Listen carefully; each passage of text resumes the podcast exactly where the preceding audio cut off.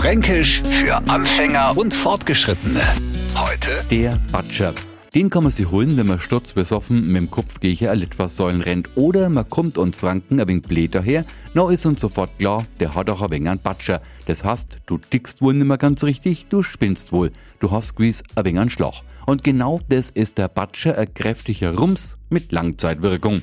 Fragen Sie mal eine lästige Fliegen, die Bekanntschaft mit einem Muggerbatscher gemacht hat. Oder ein Plattenbatscher, der beruflich Fliesen an die Wand oder auf den Boden batscht.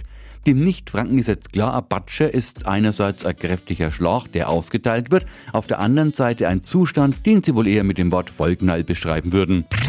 Fränkisch für Anfänger und Fortgeschrittene. Täglich neu auf Radio F und alle Folgen als Podcast auf radiof.de.